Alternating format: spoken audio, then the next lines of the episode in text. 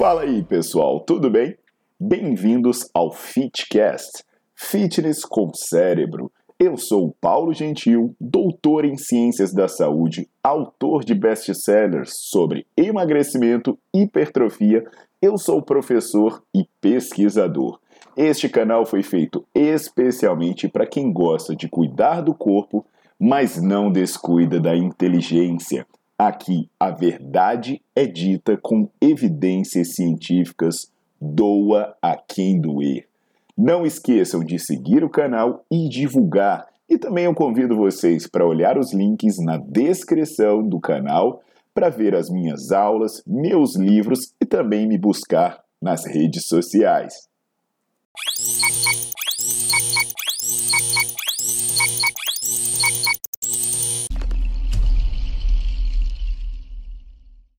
Fala galera, tudo jóia? Paulo Gentil na área. Eu tô aqui hoje para falar sobre um tema que eu gosto muito, que é um tema que eu estudo muito, que é o treinamento intervalado de alta intensidade, que ficou conhecido pela sua sigla em inglês HIIT, que é de High Intensity Interval Training. Então, é, eu, como eu falei, é uma das coisas que, que eu venho estudando bastante né, musculação e treino intervalado. Eu tenho dezenas de pesquisas sobre isso. E aqui eu vou trazer informação daquele jeito que você conhece, né? Respeitando a sua inteligência e trazendo ciência. Então, se você é inteligente, já deixa o seu like no vídeo e já bota para seguir o canal, porque eu vou falar sobre algo que você precisa saber, seja para a saúde, seja para o emagrecimento e por aí vai. Então, turma, é, você já deve ter ouvido falar sobre isso, né? Sobre HIIT. É, ou treino intervalado de alta intensidade, como eu já expliquei. Já deve ter falado sobre isso, so, é, ouvido falar sobre os efeitos no emagrecimento, sobre os efeitos na saúde, sobre as melhoras no desempenho e por aí vai. E sem falsa modéstia, eu sou uma das pessoas que ressuscitou isso no meu livro Emagrecimento, Quebrando Mitos e Mudando Paradigmas, quando eu publiquei esse livro em 2010 que eu já falava sobre isso, sobre a, a, como usar, sugestões de como adaptar, e daí eu segui pesquisando e dezenas de artigos nessa temática.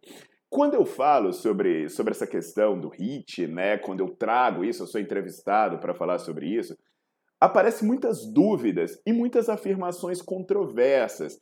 Então o que, que eu vou fazer aqui? Eu vou dissecar essa questão em cinco dúvidas comuns e vou passar uma por uma para vocês entenderem bem essa questão e poderem implementar isso no seu dia a dia, na sua prática, ou entender as intervenções que vêm sendo feitas com vocês. Questão número 1. Um, o que, que é HIIT? Já expliquei que é uma sigla em inglês para treinamento intervalado de alta intensidade e isso consiste em você alternar períodos de esforço intenso, e aí vem a questão o que, que é intenso? Normalmente acima de 80% da intensidade em que você alcança o VO2 máximo, ou acima de 80% da frequência cardíaca máxima, alternar esses esforços intensos com períodos de recuperação. A recuperação pode ser ativa, que você continua em atividade, ou a recuperação pode ser passiva, em que você vai ficar paradinho. Ou seja, HIIT é uma coisa bem ampla. Qualquer coisa que você faça em alta intensidade e depois você descanse, pode ser considerado um treino intervalado. 2. O HIIT é cansativo? Por incrível que pareça, a resposta para isso é depende.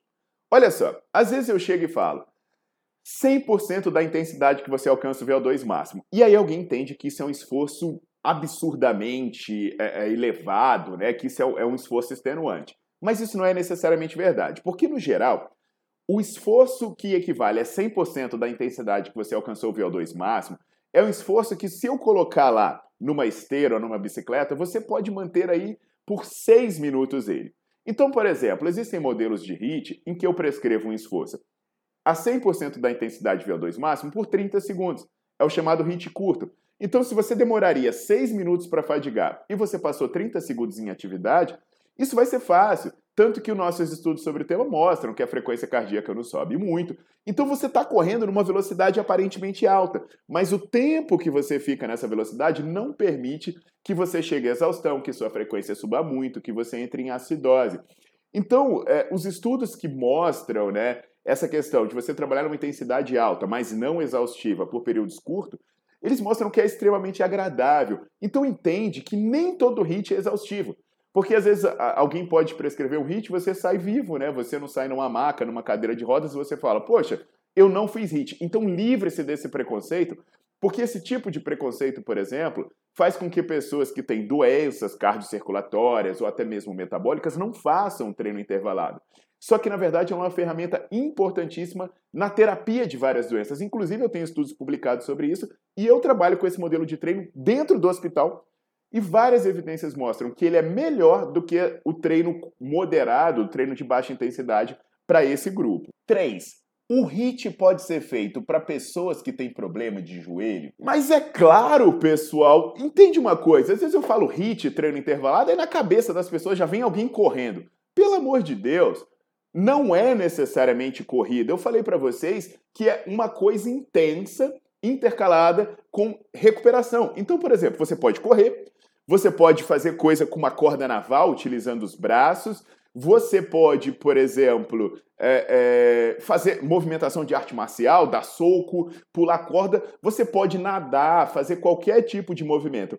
Então, pessoa com qualquer problema articular pode fazer HIIT. É só você adaptar o movimento para não afetar a articulação acometida, ou até mesmo você usar outra parte do seu corpo. Então, ah, é, eu tenho muita dor nos dois joelhos, ou eu tenho uma limitação absurda, eu tenho uma atrodese, eu não consigo mexer meu joelho. Cara, você faz HIIT, só que você faz usando os seus membros superiores. Tem ergômetro de mão, tem remo, tem um monte de coisa. Então, livre-se dessa questão que HIIT é corrida ou que hit é bicicleta, porque ele pode ser muita coisa, inclusive coisa feita na sua casa. Você pode subir escada, pode fazer movimentos calistênicos e por aí vai, tá bom? 4. HIT pode ser feito por pessoas doentes Pô, nessa aí eu já até dei um spoiler, né? Na verdade, o HIT tem sido consistentemente comprovado como uma estratégia eficiente para amenizar problemas cardíacos. Tem estudos noruegueses com pessoas com insuficiência cardíaca. E aí, eu já dei o um spoiler, então a gente volta para o tópico 2, falando sobre a questão de como você vai ajustar a intensidade e de que ele não necessariamente precisa ser exaustivo. E aí eu reforço né, que existem modelos de HIT, a gente tem estudos sobre isso, que eles geram menos sobrecarga cardíaca do que o, o, o próprio treinamento contínuo.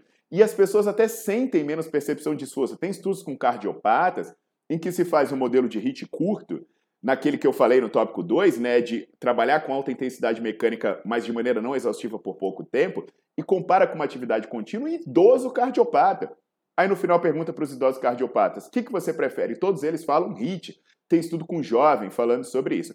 Então ele pode ser feito desde que ele seja feito adequadamente. Pergunta número 5.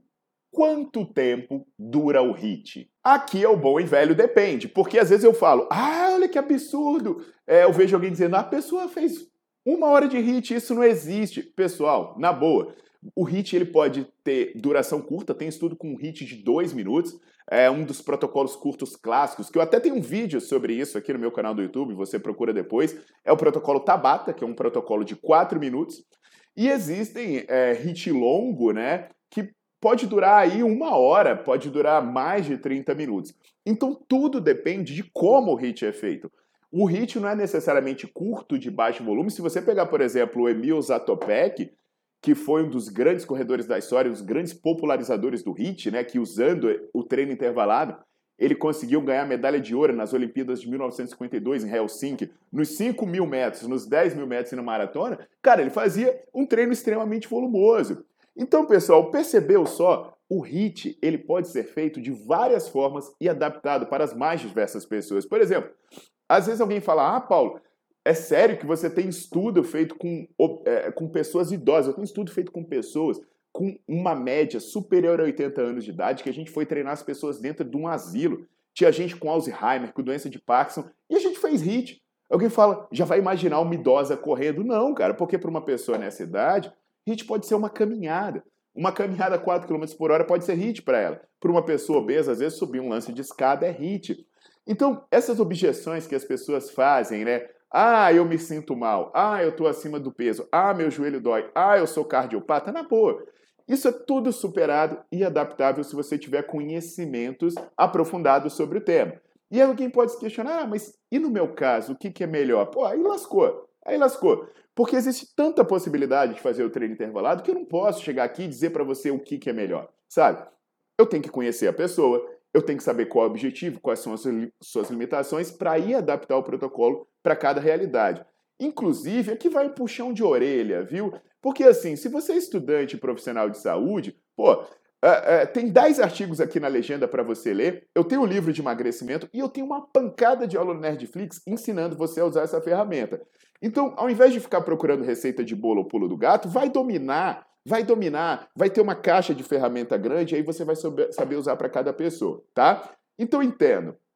Não existe receita de bolo sobre HIT. Ele é um método maravilhoso que pode ser usado nas mais diferentes situações. E não existe desculpa para alguém não fazer essa modalidade, a menos a falta de conhecimento de quem está prescrevendo. Entendido isso, pessoal? Então aguardo vocês assistindo as aulas sobre o tema no Nerdflix, deixa o seu like no vídeo e bota para seguir o canal.